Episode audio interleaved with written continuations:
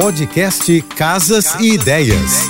Dicas de arquitetura e design para decorar sua casa com Manu Miller. Oferecimento: liquidação muda tudo Casa Shopping. Descontos de até 50%. Aproveite. Ainda existe quem pensa que a decoração de ambientes é uma futilidade, mas isso é um engano. Afinal, ela está diretamente ligada com a personalidade dos moradores e também com a organização dos ambientes. Nossa qualidade de vida tem bastante relação com o tipo de espaço que frequentamos. A decoração traz conforto físico e psíquico aos seres humanos, possibilitando que usufruam do espaço de forma muito mais abrangente. Um bom projeto de decoração é aquele que engloba diversos tipos de conforto, do visual ao mental. Hoje, o nosso bate-papo vai ser com Júlio Teroni, que foi o arquiteto mais pontuado do Casa Prêmio em 2022. Parabéns, Júlio, e bem-vindo ao Casas Ideias. Júlio, por que é importante o ato de decorar? Quem nunca ouviu a expressão casa sem vida, né? A, a decoração ela reflete muito da essência de cada família, cada pessoa, né? A, a decoração ela traz a memória, afeto, sensação. Sabe aquela sensação, por exemplo, de você chegar e ver as fotos daquela viagem que você fez para o México quando ainda era solteiro?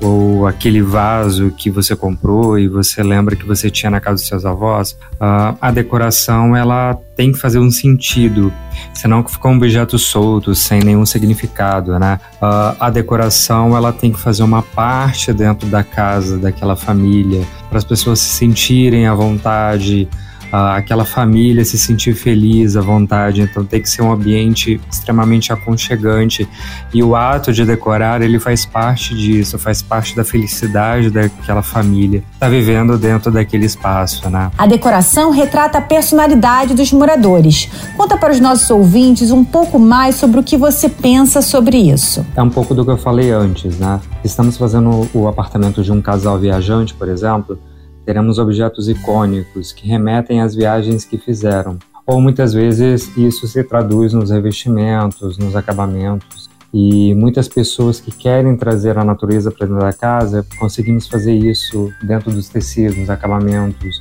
nos móveis, as madeiras, alguns objetos de decoração que vão remeter e trazer a personalidade dos clientes que buscaram, né? Geralmente a gente consegue trazer essa essência através do briefing. Sempre o cliente procura a gente, é, nós fazemos um briefing e nele tem algumas perguntas sobre a personalidade desses clientes e nós é, colocamos de uma forma bem bem natural isso dentro do projeto, porque a gente entende que uh, os projetos de decoração para aquele imóvel, uh, ele tem que ser a personalidade das pessoas que vão morar ali dentro. Então, por conta disso, ela tem que se sentir em casa, tem que ter a cara desse, desse cliente, né? Da alma daquela família que vai morar ali. Então a gente sempre tenta trazer essa essência e entender um pouco através desse briefing e colocar dentro do projeto para no final o cliente ser super feliz e a família também. A decoração não prioriza apenas a estética dos ambientes, mas sim a sua usabilidade, ou seja, o ambiente precisa ser bonito, seguro e funcional. Qual a importância da decoração na segurança dos ambientes? Essa é uma pergunta extremamente importante, porque a decoração ela não envolve só a, a beleza, né, do que a gente vê, mas o ambiente também tem que ser funcional e seguro. E isso faz parte da arquitetura e da decoração, por isso é um ponto extremamente importante. Como é que a gente vê isso dentro da decoração ou dos espaços, né? Por exemplo, uma cozinha, quando nós vamos fazer, os objetos eles têm que cair em uma altura segura, confortável, né, funcional, de uma forma que o cliente vai usar todos os espaços, altura de bancada, altura dos armários, acesso ao forno. E alguns ambientes a gente vê também a funcionalidade em relação às pessoas que usam os espaços. Por exemplo, casa que tem criança, e aí você vai fazer um quarto de criança, você tem que pensar em alguns acessos, por exemplo, móveis que vão ficar próximos da janela, que a criança não vai conseguir acessar, ou algum quarto, ou alguma cama que a criança não vai cair ou vai se machucar ou ocorrer um acidente. Além disso, por exemplo, espaços que vão ter uma circulação de pessoas ali. Então a gente tem que pensar em todo o espaço e todo o layout da casa para que as pessoas não vão se esbarrar uh, uh, nos espaços, não vão esbarrar nos móveis que vão estar dispostos ali no layout, seja da sala, seja do quarto. Do quarto, por exemplo, tocando nesse ponto, a cama tem que estar num espaço confortável, de uma forma que você consiga uma circulação em volta da cama, né? A abertura de porta. Então são pontos extremamente importantes que quando a gente vai pensar no espaço, a, a gente não tem que pensar só na beleza, mas sim na segurança e na funcionalidade. Como você sabe, as cores são conhecidas por gerarem sentimentos positivos e também negativos, dependendo da maneira como são aplicadas e combinadas. Como você usa as cores em seus projetos? As cores claras são predominantes em meus projetos, né? Pois elas sempre fazem fundo para qualquer tipo de sensação que eu queira causar no projeto. Conforto, segurança, bem-estar, tudo isso nós conseguimos através das cores claras como esse plano de fundo. E as cores mais vibrantes, uh, elas ficam como detalhe de maior impacto, que remetem à sofisticação e elegância. Então, por exemplo, quando a gente tem uma poltrona numa cor off-white, uma cor mais clara, e aí a gente coloca, por exemplo, um detalhe metalizado na cor ouro para dar um destaque, uma, uma elegância, uma sofisticação. E aí no sofá nós colocamos umas umas almofadas com uma cor um pouco mais vibrante, ou até mesmo nós conseguimos colocar em um plano uma poltrona que ela tem uma cor vibrante, uma cor que vai dar um destaque, né? Através dessa combinação de cores, nós conseguimos trazer toda essa essência, a sofisticação, aconchego para dentro do, do espaço, né? Então é dessa forma, com a, as cores, as paletas mais claras dentro do projeto, uh, que eu trabalho esse, esse jogo de cores, né? Até porque a, a gente tem também depois a iluminação fazendo toda a cena e as cores são extremamente importantes porque elas ju justamente vão, vão trabalhar nessa ideia que a gente quer trazer do espaço, que é um espaço mais confortável, mais uh, luxuoso, uh, sofisticado. Viva Magenta é a cor de 2023. Como usar esse tom vibrante vermelho na decoração? Bom, nós podemos usar essa cor uh, em algum mobiliário ou item que queira causar bastante impacto visual. Por exemplo, uma poltrona, uma almofada, para dar um contraste uh, no estofado que é claro, por exemplo. Essa é uma cor que ela remete ao luxo, ambientes suntuosos.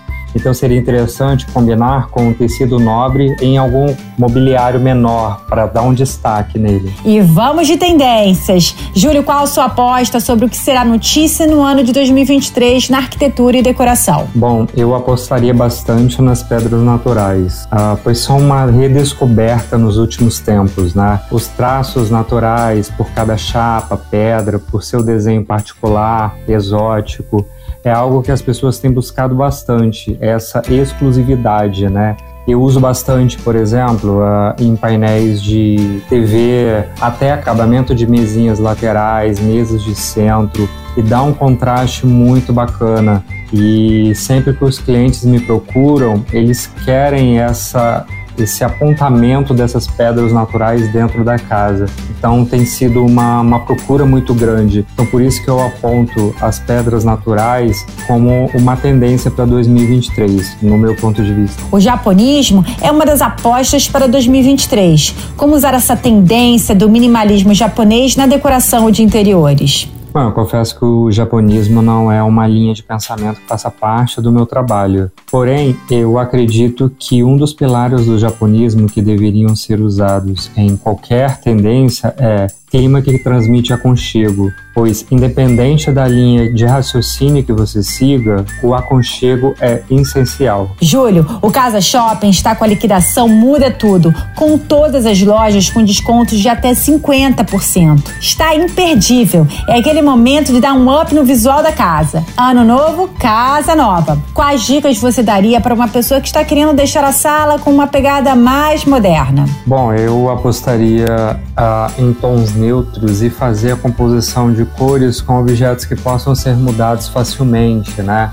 por exemplo, comprar um sofá numa tonalidade mais neutra e você vai ter esse jogo de almofadas que você pode colocar, por exemplo, num veludo verde, e aí você faz a composição com outras almofadas também, numa tonalidade um cinza um pouquinho mais claro, e até mesmo trabalhar a textura de, dessas almofadas, o tipo de acabamento das almofadas também, que você vai dar um destaque nesse sofá, né? Buscar também objetos mais slim, mais retos, que sempre vão transmitir essa ideia do moderno. Trabalhar também, por exemplo, mesas de centro com acabamentos que vão dar um diferencial, por exemplo, um tampo de Carrara, um tampo de mármore com acabamento gold em volta. E também a gente consegue fazer a composição desses acabamentos de pedra com outros acabamentos também de mesinhas de centro, com tampo de vidro, com tampo de espelho. E a gente pode fazer esse jogo também nas mesinhas laterais, que vão entrar na lateral das poltronas,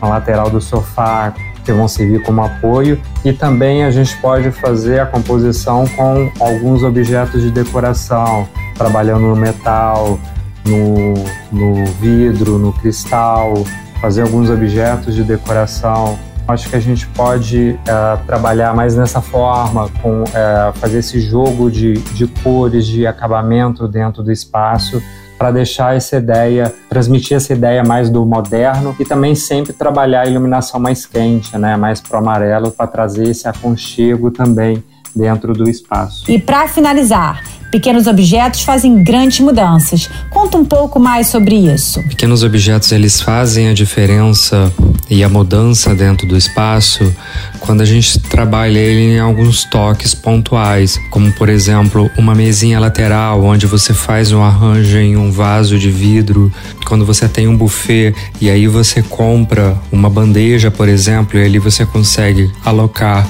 algumas taças, um licor dentro de um vaso próprio para colocar ele ou algumas bebidas ah, dispostas em uma ordem né, mais organizada. E a composição, por exemplo, com vasos maiores e vasos menores de Murano, por exemplo, ou vasos de, de cristal ou de vidro que tem alguma tonalidade, então é possível fazer essa mudança com objetos pequenos, né? Assim como a mesa de centro, onde você pode botar um livro caixa, colocar um colar sobre ele. Então, esses pequenos objetos em alguns espaços, eles conseguem fazer essa composição em alguns móveis que já estão dispostos, né? Assim como, por exemplo, na, na cozinha, onde você pode colocar uma bandeja bonita, assim como na mesa também, colocar um centro de mesa onde ele vai fazer essa composição e vai dar é, esse toque é, em alguns pontos, né? Esses pequenos objetos que eles vão dar esse toque de mudança para dentro do espaço. Depois dessa conversa maravilhosa, comece 2023 mudando o look e o astral da sua casa. Não perca a liquidação Muda Tudo. Acaba dia 28 de fevereiro. Júlio, adorei nosso bate-papo. Muito obrigada. Beijos, porque agora eu vou correr para o Casa Shopping. Você ouviu o podcast Casas e Ideias. Dicas de arquitetura e design para decorar sua casa com Manu Miller.